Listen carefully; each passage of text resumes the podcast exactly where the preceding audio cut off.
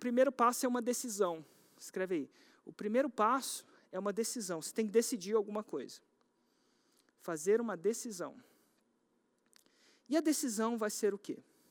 Você vai decidir se você vai lançar a você mesmo, se você tem alguma habilidade que você acredita que as pessoas querem saber, se isso for óbvio para você, né? Ah, eu sei, eu sei fazer crochê, eu acredito que as pessoas querem. Ótimo, beleza.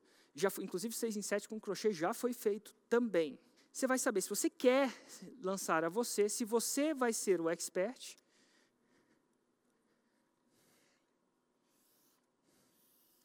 Ou se você vai lançar um terceiro. Eu vou colocar aqui, você expert ou você vai lançar um terceiro. Essa é a primeira decisão que você tem que fazer. E não fica muito noiado com essa decisão, não. Porque se você lançar você, não quer dizer que você nunca vai poder lançar um expert. E se você lançar um expert, não quer dizer que depois você não vai lançar você. Aí, como é que eu decido? Eu não gosto de aparecer nas câmeras, Érico. Opa, então você vai lançar uma pessoa que gosta, ou que simplesmente atura. Eu, por exemplo, não gosto de aparecer nas câmeras, não mesmo.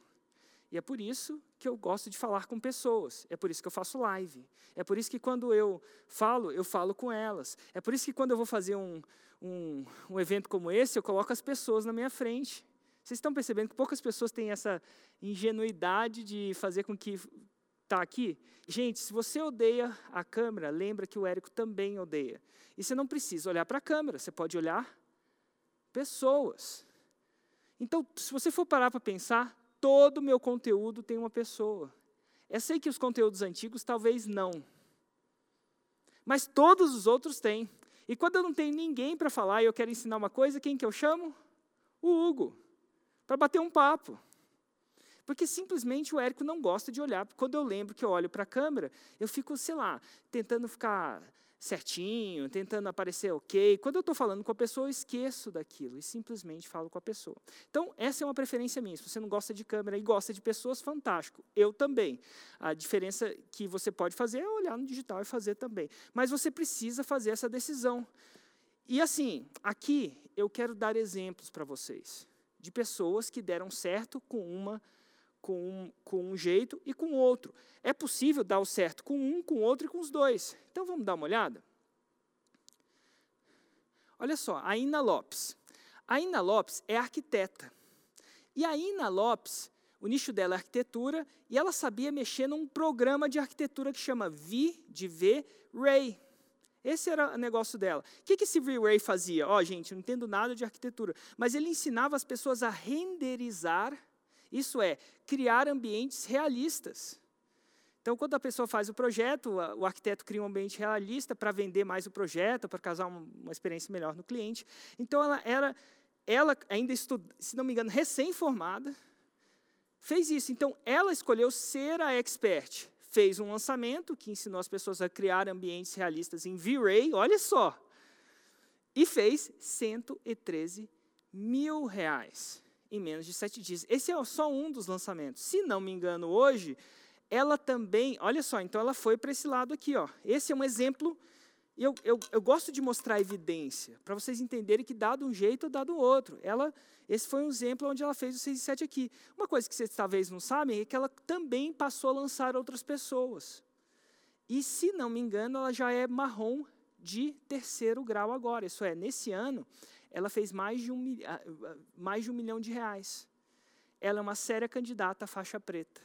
Então, ela, quem faz um milhão de reais até o meio do ano tem uma séria candidata à faixa preta, né? porque tem mais meio do ano, aquela coisa toda. Mas ela começou isso aqui, ela escolheu se lançar. E ela era uma aspirante, ela nem, nem ela, ela só aspirava, ela só aspirava a ser empreendedora, nem, nem vivia do seu empreendedorismo, nem, nem atuava. Então esse é um exemplo. Vamos dar um outro exemplo da outra coisa? Eduardo Petri. Eduardo é aquele rapaz, se não me engano, de 22 anos, se não me falo, estou pegando da memória, 22 anos. Se ele tem 22 anos, gente, esse, esse, esse jovem não sabe nem quem é Zagalo. Olha só, um jovem que não estava nem fecundado na época do Zagalo, falou aquilo que vocês vão ter que me engolir, não sabe que é o gol do branco, não sabe quem matou Odette Reutemann, nunca viu Ursinhos Gummy, né, talvez não saiba nem quem é He-Man, não sabe, da, não, nunca viu um Homem-Fera, ele decidiu, ele também era aspirante a empreendedor, só que ele decidiu não se lançar. Ele não acreditava que ele queria, sei lá, que ele tinha alguma coisa que as pessoas tenham aprendido. Logo, ele lançou um expert em jiu-jitsu. Ensinou jiu-jitsu online e faz 159.046 reais. Então você não precisa. E ele não aparece na câmera, até onde eu sei, né? mas é, é, é o expert que aparece.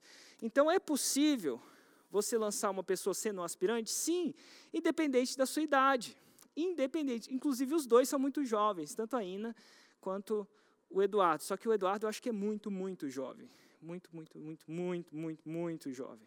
Então, tá aí. E ainda por cima, os dois, é, ele continuaram na paixão, ele curtia, ele queria ser um atleta de jiu-jitsu. Acabou lançando uma pessoa com mais experiência. Então, se você é aspirante, você precisa fazer uma decisão. Então, eu estou falando com você, aspirante. O primeiro passo é, Érico, eu vou, eu não sei decidir. Tem gente que não consegue escolher lasanha e canelone. Tinha um amigo meu que chama Buquim que não, não consegue decidir lasanha e canelone. A gente ia para o restaurante lá em São Carlos, onde eu estudei. O cara chegava lá e falava assim: lasanha ou canelone. Só tinha essas duas coisas. Era um tipo de restaurante bem copo sujo lá, que só tinha duas coisas. A gente não tinha muito dinheiro, ia lá no copo sujo no sábado comer ou lasanha ou canelone. Aí o cara chegava na, na frente da gente e toda vez o mesmo garçom, que só tinha um garçom na, na desgraça do restaurante, virava para mim, para o Buquim. Sim, o nome dele era Buquim vai saber porque que o pai dele escolheu esse nome, mas é o nome do cara. E aí eu chego para ele e falo assim, lasanha ou canelone? Ele ficava, ficava meia hora. E eu com vontade de comer. Ele, ele, ah, lasanha.